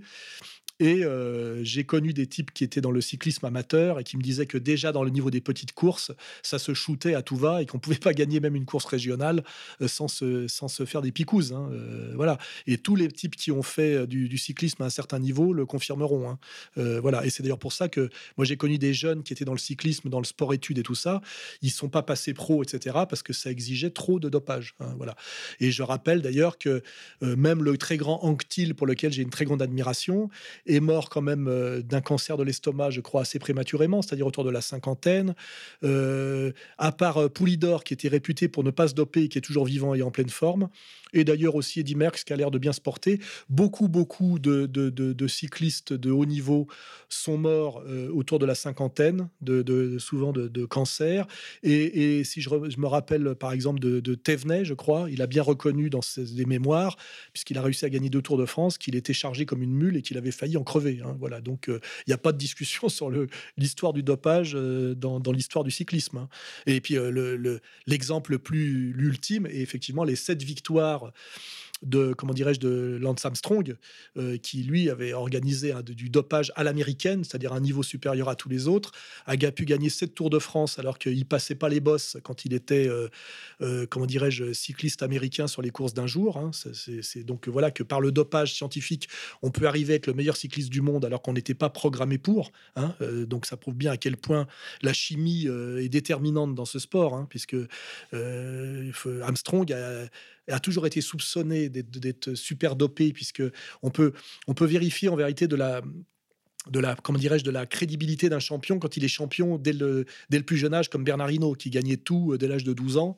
Et lui même si c'est peut-être un peu dopé comme tout le monde pour pouvoir finir euh, euh, le Tour de France parce que déjà pour pas tomber malade hein, on est obligé de prendre des trucs déjà pour finir comme vous imaginez ce que représente 23 étapes de Tour de France, c'est surhumain, donc euh, sans doute les types sont obligés de prendre des trucs pour pas tomber malade, simplement déjà, et tenir le coup. Mais on sait que Bernard Lino était un très grand champion euh, et qu'il n'a jamais été dopé, par exemple, au même niveau que Paca Armstrong, qui, voilà, qui lui est un type qui a été entièrement transformé, hein, fabriqué par le et là, on voit la, suprématie américaine et l'hypocrisie américaine quand je vois qu'aujourd'hui, on disqualifie les Russes au niveau des Jeux Olympiques d'hiver, soi-disant pour dopage, alors que les trois quarts des champions américains, euh, si vous regardez les tablettes, euh, sont des types qui ont été... Euh, qui ont, dont on sait qu'ils ont été dopés, hommes et femmes confondus, totalement. Hein. Qu'est-ce que seraient les records de Griffith Joyner si elle n'était pas morte avant de se faire choper, etc., etc. Donc, ce qu'on peut dire aujourd'hui, c'est que le cyclisme est le sport à la fois où il y a eu le plus de dopage, mais aussi le plus surveillé par rapport au dopage aujourd'hui. Et alors après, bah, c'est assez ambivalent comme sentiment parce que c'est tant mieux peut-être pour la santé et pour le, comment dirais-je, l'honnêteté de la performance, mais en même temps, au niveau du spectacle sportif, eh ben, ça a beaucoup baissé. Hein. Je finirai là-dessus. Un loup n'avait que les os et la peau, tant les chiens faisaient bonne garde. Ce loup rencontre un dog aussi puissant que beau, gras, poli, qui s'était fourvoyé par mégarde. L'attaquer, le mettre en quartier, Renou l'eût fait volontiers. Mais il fallait livrer bataille, et le matin était de taille à se défendre hardiment. Le loup, donc, euh, l'aborde humblement, entre en propos, et lui fait compliment sur son embonpoint qu'il admire. Il ne tiendra qu'à vous, beau sire, d'être aussi gras que moi, lui repartit le chien. Quittez vos bois, vous ferez bien. Vos pareils sont misérables, cancres, airs et pauvres diables, dont la condition est de mourir de faim. Car quoi? Rien d'assuré. Point de franche lipée, tout à la pointe de l'épée. Suivez-moi, j'aurai un bien meilleur destin. Le loup reprit. Que nous faudra-t-il faire? Presque rien, dit le chien. Donner la chasse aux gens portant bâton et mendiant, flatter ceux du logis, à son maître complaire, moyennant quoi votre salaire sera force relief de toutes les façons, eau de poulet, eau de pigeon, sans parler de maintes caresses. Le loup déjà se forge une félicité qui le fait pleurer de tendresse. Chemin faisant, il vit le col du chien pelé. Qu'est-ce là? lui dit-il. Rien. Quoi, rien? Peu de choses, mais encore, et le collier dont je suis attaché de ce que vous voyez est peut-être la cause. Attaché dit le loup. Vous ne courez donc pas où vous voulez Pas toujours, mais qu'importe. Il importe si bien que de tous vos repas, je n'en vaux aucune sorte, et ne voudrais pas même à ce prix un trésor. Cela dit, Maître Loup s'enfuit, et court encore. Oui, bah, très, très belle fable de La Fontaine sur la, notion de, de confort ou de liberté. Hein. Euh, je ne vais pas paraphraser derrière. Hein. Euh, tout est dit et, très bien dit. Donc, bah, je vous laisse, laisse l'écouter, la réécouter et la méditer. Bonjour Alain Soral. Je suis membre d'Égalité Réconciliation depuis six ans. Je, suis un ancien du Front National. Enfin bref, j'aime beaucoup votre euh, votre pertinence, votre euh, courage. Bon, je ne vais pas euh, raconter trop de bêtises. Allons au, but. Il vous manque qu'une chose, Monsieur Soral. C'est votre conversion au catholicisme. Voilà. Après ça, vous serez parfait. Je vous souhaite beaucoup de courage, une longue vie. Et nous sommes allés, ma fille et moi, à, Lourdes au pèlerinage. On a fait une, on a fait des Ave Maria pour vous. On prie pour vous, Monsieur Soran. Bon courage et au plaisir de vous rencontrer. Alors là, question étrange qui va me permettre une mise au point. Je ne peux pas me convertir au catholicisme puisque je suis déjà catholique. Donc je vais rappeler que je suis baptisé, que j'ai été élève à Stan, donc que j'ai fait euh, ma confirmation, euh, ma communion solennelle, que je me suis marié à l'église. C'est pour ça que même si je suis divorcé, je porte toujours mon, alliance, puisque un mariage à l'église, c'est un mariage à vie, hein, et que donc je suis catholique. Hein. Euh, voilà, pour certains qui ont cru que j'étais musulman ou que j'appelais à, la conversion à l'islam, je crois qu'il y a un crétin qui s'appelait, un dopé de notoire qui s'appelait Mancini, qui avait raconté qu'il avait failli se convertir à l'islam à cause de moi. le mec était vraiment très très très bête quoi. Hein. Donc je suis catholique, donc je n'ai pas à me convertir au catholicisme puisque c'est déjà fait. En revanche, c'est vrai qu'on peut dire que je suis un peu un, catholique culturel puisque je ne pratique pas. Mais le problème aujourd'hui, c'est le problème de l'Église, c'est le problème de la, c'est le problème du Vatican, c'est le problème de Rome. C'est que est-ce que le pape François est catholique hein?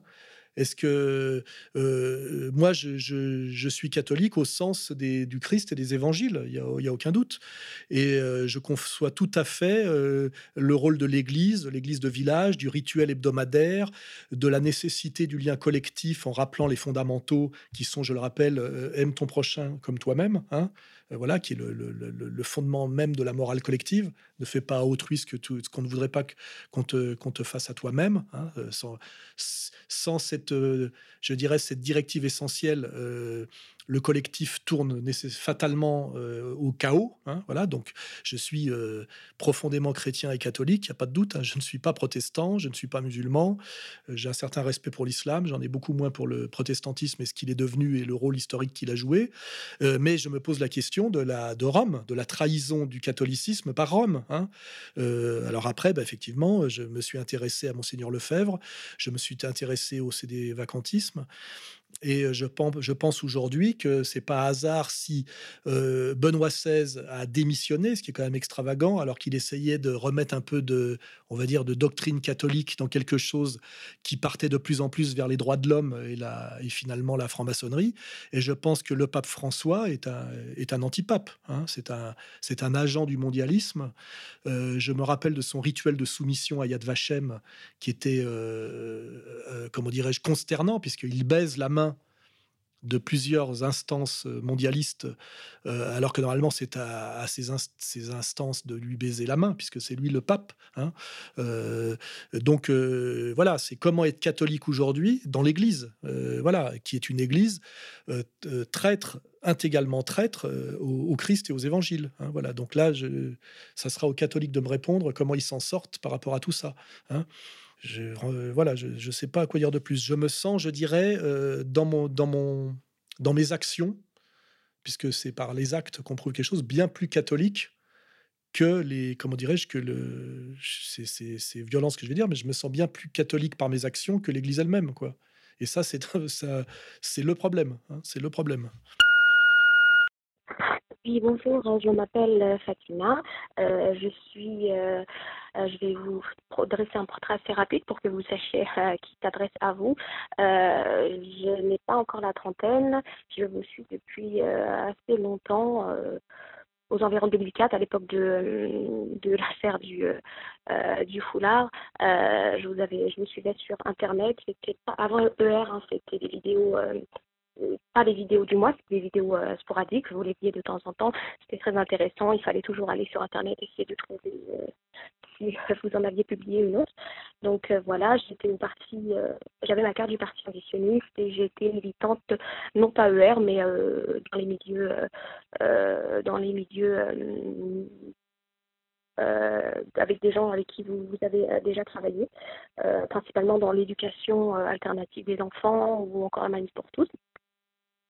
Euh, donc voilà, euh, je suis musulmane, pratiquante, euh, pas musulmane de culture, hein, je, porte le foulard, je prie, pèlerinage, le, le jeûne, le, enfin, le, la, la, totale, enfin plus ou moins. Donc voilà, je suis moi aujourd'hui dans le militantisme. je suis arrivée à une époque de ma vie où l'adolescente a laissé la place à la femme et aujourd'hui je suis plus dans la protection que le combat. J'ai plus envie de m'occuper euh, de mon intérieur, de mes euh, enfants, de mon mari, etc. Euh, ça reviendra peut-être, mais aujourd'hui c'est plus c'est plus le moment. J'ai envie de créer un monde agréable à l'intérieur plus que de créer un monde agréable à l'extérieur pas définitif, mais pour l'instant c'est comme ça. Euh, donc euh, tout ça pour euh, en revenir à le sujet de mon appel, à savoir une proposition. je suis lectrice contre-culture, mais parfois c'est un peu compliqué d'avoir accès à certains bouquins en matière, peut-être par manque de culture, de méthode ou, ou encore de discipline, mais c'est vrai que parfois c'est un peu difficile.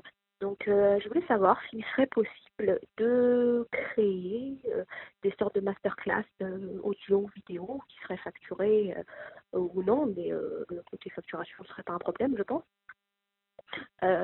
pour où on étudierait un livre éventuellement avec un auteur contre-culture, vous-même ou d'autres en fonction du sujet, et euh, sur lequel on pourrait euh, discuter sur les forums, échanger avec d'autres lecteurs, se poser des questions, etc., pour essayer euh, de comprendre davantage certains livres. voilà. Donc, je vous souhaite une très bonne journée, merci pour votre travail, et bon courage. Au revoir. Bon, bah après une intervention de catholique, une intervention musulmane, parce que je, rappelle qu'à égalité et réconciliation, on était au nom de la droite des valeurs pour un front de la foi où les bons chrétiens, c'est-à-dire les catholiques et les bons musulmans, qui sont les, non-wahhabites, hein, euh, devraient, devraient, conformément au, à l'eschatologie chrétienne et musulmane lutter ensemble pour triompher de la venue imminente du Dajjal, qui, elle, est, constituée des euh, mauvais chrétiens et des mauvais musulmans alliés aux mauvais juifs. Hein, euh, voilà, c'est dans, dans toutes les écritures. Euh, donc, ça me permet de, de saluer cette française musulmane, effectivement, qui a toute sa place à égalité et réconciliation, au nom de la, de, notre doctrine qui s'appelle le front de la foi et la droite des valeurs. Voilà. Après, bon, bah, sa question était plus pratique, c'est qu'effectivement, j'ai cru comprendre qu'elle avait du mal à, à comprendre certains livres qu'on proposait si elles n'étaient pas accompagnées par quelque chose de l'ordre de, l'explication. C'est vrai que à l'école, on avait des livres de classe et on avait des professeurs. Et si on nous avait simplement donné les livres sans les professeurs, euh, on n'aurait pas pu. On n'aurait pas pu euh, s'instruire et comprendre. Et c'est vrai qu'à certains moments, on propose nous des livres, mais on, manque peut-être des fois le professeur pour accompagner et aider à la compréhension de livres difficiles à comprendre. Alors là, euh, ce que propose la, la personne, c'est euh, une université libre, etc. C'est toujours pareil. Il faudrait des, il faudrait des bonnes volontés pour le faire. C'est toujours une question de gens et d'énergie. Je rappelle quand même que sur le site Égalité Réconciliation, il y a un forum et un forum des adhérents. Et là, rien n'empêche une personne qui a commandé un livre contre culture ou ailleurs et qui a du mal à le comprendre à, à poster un message et à demander à être aidé dans sa compréhension par quelqu'un qui a plus de, compétences qu'elle dans le domaine. Et sans doute là, puisque c'est quand même un collectif, tout ça, euh, quelqu'un sans doute lui répondra. Donc moi, je, je, conseillerais à cette, euh, à cette femme d'aller sur le forum et de, bah, d'appeler à l'aide. Et peut-être que sur certains sujets, euh, soit un auteur contre-culture qui fréquente le forum, soit quelqu'un qui est un peu expert dans le domaine, euh, et ben, lui, répondra et, là pourra s'instaurer un dialogue. Je rappelle que de ce forum est issu aussi un, un atelier qui produit de temps en temps d'ailleurs des articles euh, qu'on publie sur le site. Hein. Ça veut dire que donc il y a bien des militants experts qui produisent du, de la comment dirais-je de la de, la théorie et des articles euh, sur le site. Et, voilà, mon conseil, il est toujours, il est toujours, c'est toujours le même. Et, toi, le ciel t'aidera. Hein. C'est que il y a un forum et ce forum, effectivement, est un lieu de est un collectif d'échanges et de rencontres où, sans doute, des personnes peuvent en aider d'autres, puisque on maîtrise pas tous les domaines et que voilà, c'est, je pense que c'est le lieu parfait pour faire une espèce de euh, comment dirais-je, d'université euh, euh, sauvage et, immédiate, hein, sans qu'on ait besoin de lancer un, projet qui demande encore des gens, des énergies et des lieux qu'on n'a pas. Voilà. Bonjour Monsieur Soral, je voulais savoir si la nationalisation du secteur agricole permettrait de sauver nos paysans. Voilà, merci. Là, c'est une question très intéressante. Il ne faut pas oublier que les paysans sont la classe sociale la plus nécessaire puisqu'ils produisent comment dirais-je, euh, la nourriture. Hein. C'est-à-dire que sans la paysannerie, on meurt tous de faim, hein, puisque euh, on n'est pas, on n'est plus dans une, dans un, monde où chacun est un, petit producteur, euh, agriculteur, comme dans les, dans, les, je sais pas, dans les tribus primitives, etc. Donc, la paysannerie est quelque chose de fondamental. Hein. C'est la première strate sur laquelle sont sont appuyées toutes les autres, hein, parce que le banquier euh, euh, ne peut pas se passer du paysan, le paysan peut se passer du banquier. Hein, euh, ça s'appelle l'autarcie alimentaire. Voilà. deuxième remarque, la paysannerie a été détruite récemment par quelque chose d'assez ambigu qui est l'Union européenne et avant l'Union européenne, la politique du remembrement, c'est-à-dire de faire passer la paysannerie, qui était une catégorie un peu autonome et aristocratique qui vivait, euh, qui produisait sa propre reproduction et euh, comment dirais-je la, nourriture pour les villes. Hein, ça c'est jusque dans les années 50-60. Et à partir du remembrement et de l'entrée euh, en service d'ailleurs du crédit agricole, on est passé à, une agriculture de productivité. Et, et l'ambiguïté, c'est que plus le paysan français a été productif, plus sa production a baissé en termes de, de, valeur, puisqu'effectivement, il y a eu le problème de la surproduction agricole. C'est-à-dire que plus il a été soumis à la productivité, plus il s'est appauvri, et plus, plus il a été soumis à la mécanisation qui a accompagné le remembrement, plus il a été soumis au crédit, et donc il a perdu la propriété de ses moyens de production par l'hypothèque, et il est devenu finalement l'esclave du crédit agricole. Donc on est, on est, la paysannerie depuis les années 60 est rentrée dans un processus de dépossession euh, euh, d'une perversité incroyable. Hein.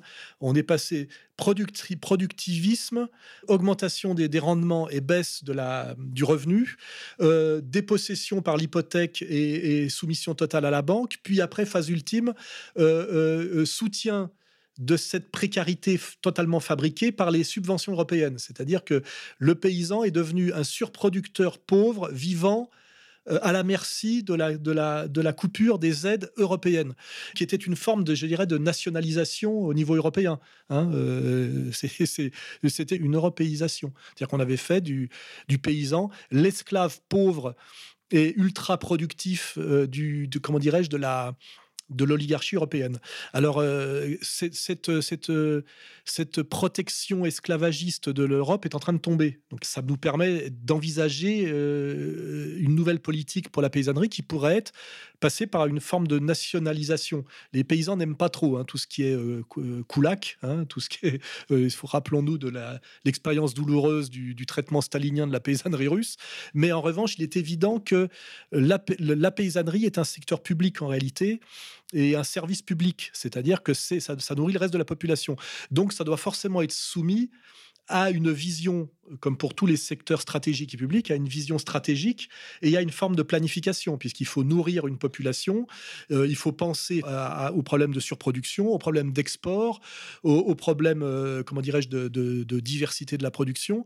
Donc ça devrait être à la fois un monde de paysans relativement, je dirais, autonomes, propriétaires de leur, de euh, qui fonctionneraient, fonctionneraient d'ailleurs de, manière un peu mutualisée, comme il y a dans les, euh, comme fonctionne la paysannerie, hein, c'est-à-dire les, quel est le terme exact euh, Oui, les, paysans sont souvent des, intégrés dans des structures coopératives pour partager des, machines, pour stocker dans des silos, etc. Hein, donc, je pense qu'il faudrait, c'est toujours pareil, qu'un État patriote euh, et responsable et non pas un État parasitaire et traître, euh, reprenne entièrement la question de la paysannerie de, fond en comble pour que euh, on sorte de cette situation où le paysan est un type qui est sommé de surproduire pour être dans la misère et dont le taux de suicide est égal à celui des policiers. Hein, voilà, donc ça, ça, doit effectivement passer par une volonté publique qui forcément passe par la puissance d'État. Hein. le, marché ne peut absolument pas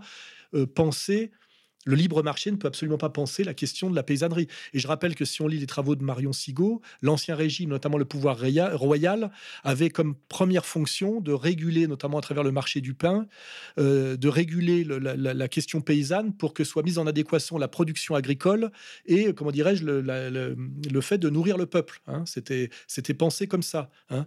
Et il faudrait effectivement y revenir.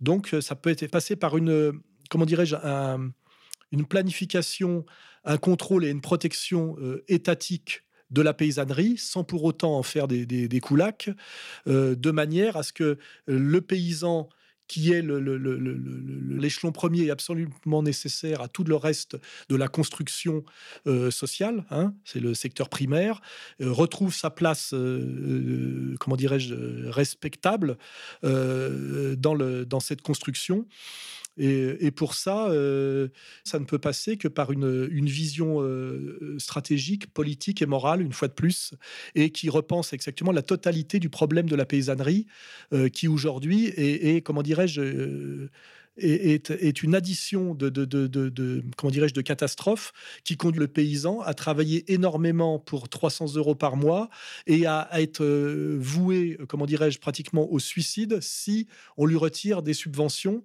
alors que la paysannerie française constitue aujourd'hui moins de 2% de la population et qu'elle produit pour plus de toute la nation française, c'est-à-dire qu'elle produit pour plus de 65 millions d'habitants. Donc c'est quand même un paradoxe incroyable et qui montre bien l'absurdité du marché livré à lui-même et la dégueulasserie de l'oligarchie euh, qui trône au-dessus de tout ça, notamment l'oligarchie européenne, c'est que le paysan est un surproducteur réduit à la misère et à l'esclavage, voilà. Alors qu'il était euh, si on prend euh, les années 30, un propriétaire de ses moyens de production qui régnait sur un monde euh, où il avait euh, euh, qui le valorisait. Hein. Il suffit de regarder le statut de la paysannerie moyenne et familiale.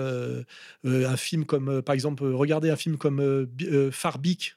Les deux épisodes d'ailleurs de Farbic et Big Far, ce sont deux documentaires sur la paysannerie entre les années 50 et les années 80 c'est le, conseil ultime que je vous donnerai. C'est accessible sur Internet. Ce, sont deux films documentaires magnifiques faits par un, seul et même cinéaste dont j'ai oublié le nom là momentanément. C'est euh, Farbic et Big Far. Voilà, et vous verrez. Euh, voilà toute l'histoire et la, tragédie de la paysannerie française euh, à partir du remembrement jusqu'à on va dire jusqu'à jusqu'à aujourd'hui quoi. Bonjour Alain Denis de Navarre.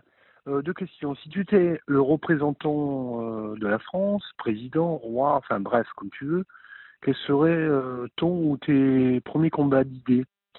Et en fait, que proposerais-tu aux citoyens français?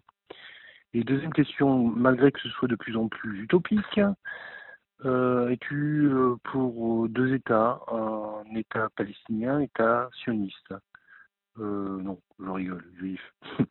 Merci de, tes réponses euh, et puis euh, continue ton beau combat. À bientôt. Alors deux questions très intéressantes qui, qui, qui vont nous permettre d'achever cette, cette session de, de, de Soral Répond.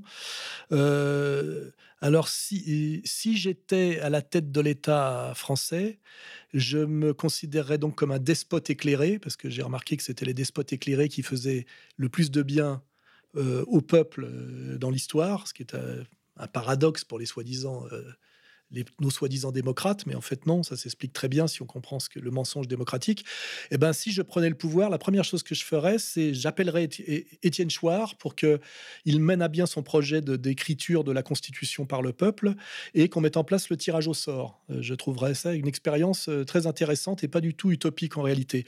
Et euh, je pense que cette expérience s'accompagnerait aussi d'une renationalisation de tout ce qui est gros et stratégique, hein, et une privatisation par contre intégrale de tout ce qui est petit. Je pense que l'efficacité économique qui conjugue le mieux la liberté et l'efficacité, c'est doit être euh, euh, contrôlé par l'État tout ce qui est gros et doit être euh, laissé à la liberté individuelle et à la, libre entreprise tout ce qui est petit. Hein. voilà, c'est c'est mon credo pour l'économie et je pense que c'est le meilleur credo. Et, sinon, ben voilà, je, confierai à, à, et aux ateliers constituants le travail absolument nécessaire de réécrire entièrement par le peuple et pour le peuple la Constitution. Et j'instaurerai pour éviter la caste des parasites politiques qu'on subit depuis des années et qui amènent à des personnages aussi insignifiants et insupportables que les valses euh, et les, euh, je sais pas, à droite, là, il y en a, y en a un là, euh, qui se pousse du col, la Vauquier, et puis l'autre qui joue au dissident de Vauquier, là, je sais plus comment il s'appelle, celui qui s'est barré, là, enfin des types qui sont des, des avortons à tous les niveaux, quoi. ça permettrait avec le tirage au sort de foutre toute cette caste de parasites dehors à coups de pompe dans le cul et de peut-être de les envoyer travailler comme faisait Mao à une certaine époque, de les envoyer, travailler en usine ou dans les, dans les champs pour qu'ils découvrent un peu ce que c'est que le monde du travail et qu'ils rendent un peu au peuple euh, tout ce qu'ils ont volé. Hein, euh, voilà. Euh, donc ça serait la fin de la première question. Quant à la deuxième question, je pense qu'il n'y a pas plus escroc que l'idée totalement mensongère et indéfendable mensongère et indéfendable, c'est bien le truc de la, de la solution soi-disant à deux États, hein, euh, euh, et qui euh, s'accompagne de l'idée du processus de paix. Le processus de paix est la pire escroquerie sioniste qui ait jamais été mise en place. Ça consiste à prétendre, pour les sionistes, faire la paix tout en dépossédant année après année les, les Palestiniens de toute possibilité d'avoir un pays et de toute continuité territoriale. Il suffit de regarder l'évolution de la carte, les zones blanches et les zones vertes depuis 48 jusqu'à aujourd'hui pour voir à quel point c'est une escroquerie. Hein. Et face à cette escroquerie de soi-disant du processus de paix pour euh, une solution à deux États, euh, euh, je préfère euh, finalement la solution euh, actuelle de Trump. Puisqu'effectivement, deux États, ça voudrait dire quoi? D'abord, il n'y a pas de territoire, donc il n'y aura jamais deux États. Les sionistes veulent la totalité de la, comment dirais-je, de la, de la, de la Palestine biblique, hein, et euh, ils font tout pour y arriver. Et la seule solution euh, comment dirais-je, conforme, je dirais, aux droits de l'homme hein, et au droit international. C'est un seul État multiconfessionnel euh, avec derrière un citoyen, un vote. Et ça, c'est tout ce que ne veulent pas euh, les, sionistes, puisque ça amènerait finalement à rendre le pouvoir politique aux, propriétaires historiques et légaux de, la, de cette terre qui sont les Palestiniens. Hein.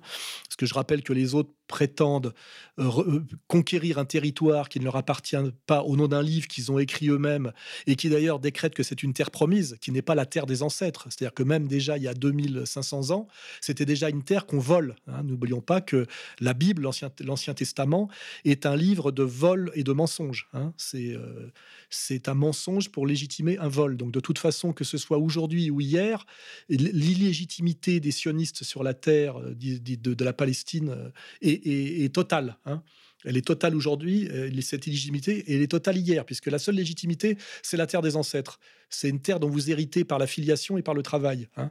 Donc là, on est bien sur un vol, que ce soit le vol d'aujourd'hui ou le vol de, de l'époque, je dirais, de, de, de, la terre promise de Moïse. Hein.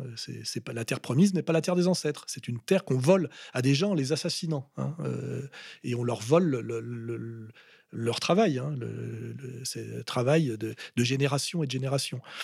Donc, euh, ce qui, est, bien, ça me permet de dire que ce qui est bien avec Trump, c'est qu'en en décrétant euh, euh, Jérusalem capitale d'Israël, on sort du mensonge d'un Israël État laïque et, qui serait là par hasard, hein, et on est bien dans l'idée de l'accomplissement du projet biblique et donc d'un État théocratico-racial et militaire, hein, c'est-à-dire conforme à l'Israël biblique, et qui est d'ailleurs une première étape, puisque la terre promise, c'est d'abord cet Israël biblique, Hein, je, par la violence et par la réduction en esclavage des, comment dirais-je des indigènes authentiques. Hein, c'est déjà dans la Bible et c'est encore et c'est encore aujourd'hui avec les Palestiniens. Et, dans le but d'être une première étape pour régner sur la terre entière. Hein. Euh, écoutons bien les, prêches des rabbins euh, aujourd'hui. La terre promise, c'est la totalité de la terre, et le règne d'Israël, c'est le règne de cette élite raciale qui est le peuple choisi par Dieu pour régner sur la totalité des goïms qui sont leurs esclaves. Puisque je crois même qu'il est chiffré que, après le retour du Machia, où tout sera, accompli, chaque aura 2800 esclaves goïm. Hein, c'est chiffré. Hein, voilà. Donc, je trouve que c'est très bien finalement aujourd'hui que plutôt que de mentir sur cette mensonge du processus de paix et de l'hypothétique euh, solution à deux États qui n'existera jamais, de laisser finalement les, euh, dans leur, euh, dans leur euh, conforme à leur vision, je dirais, éternelle, accomplir jusqu'au bout leur projet et se révéler au monde pour ce qu'ils sont, c'est-à-dire une secte théologico-raciale fondée fondamentalement sur la haine des autres, hein, c'est-à-dire ce, dieu sociopathe qui génère un peuple de psychopathes. Hein, c'est la thèse de Guyeno qui est totalement valable. Et je dis aujourd'hui, la seule solution, euh, pour sortir de cette, de, cette catastrophe, c'est de laisser finalement euh, les, juifs sionistes aller jusqu'au bout, aller jusqu'au bout, et que, les, que enfin le monde découvre, euh, en déchirant le voile qui recouvre tout ça, quel est ce, quel ce projet terminal et, originel. Hein? c'est bien un projet de domination sur le reste du monde par le mensonge et la violence, hein? et c'est bien un projet théologique théologique raciale et brutale. Voilà. Et je pense qu'avec Trump, on gagne du temps. Et tant mieux, puisque effectivement, au bout de ça, il y a quoi? Il y a l'Armageddon, hein. il y a, le, y a le, la, lutte finale telle qu'elle est annoncée dans toutes les eschatologies monothéistes et qui est imminente, comme le disent aujourd'hui euh, les conférences même de rabbins et de rabbins francophones euh, dans des salles municipales à Neuilly, devant 800 personnes. Hein. C'est-à-dire des gens qui, disent que le Machia va bientôt arriver, qu'il arrivera à la faveur d'une troisième guerre mondiale qu'il faut favoriser par tous les moyens en poussant les chrétiens et les musulmans à s'exterminer, puis les musulmans à s'exterminer entre eux, afin euh, d'amener à ce règne final de domination euh, sur la terre entière et de réduction de la totalité des nations. Euh, à l'état d'esclaves. Hein, voilà, c'est ça le judaïsme. Voilà.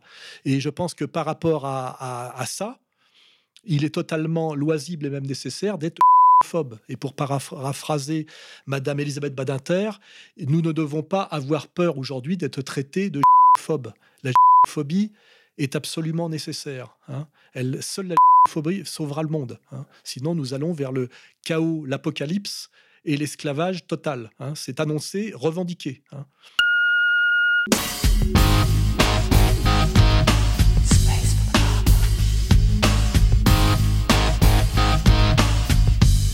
Si vous souhaitez poser d'autres questions à Alain Soral ou lui répondre, appelez au 0899 25 22 66. 0899 25 22 66.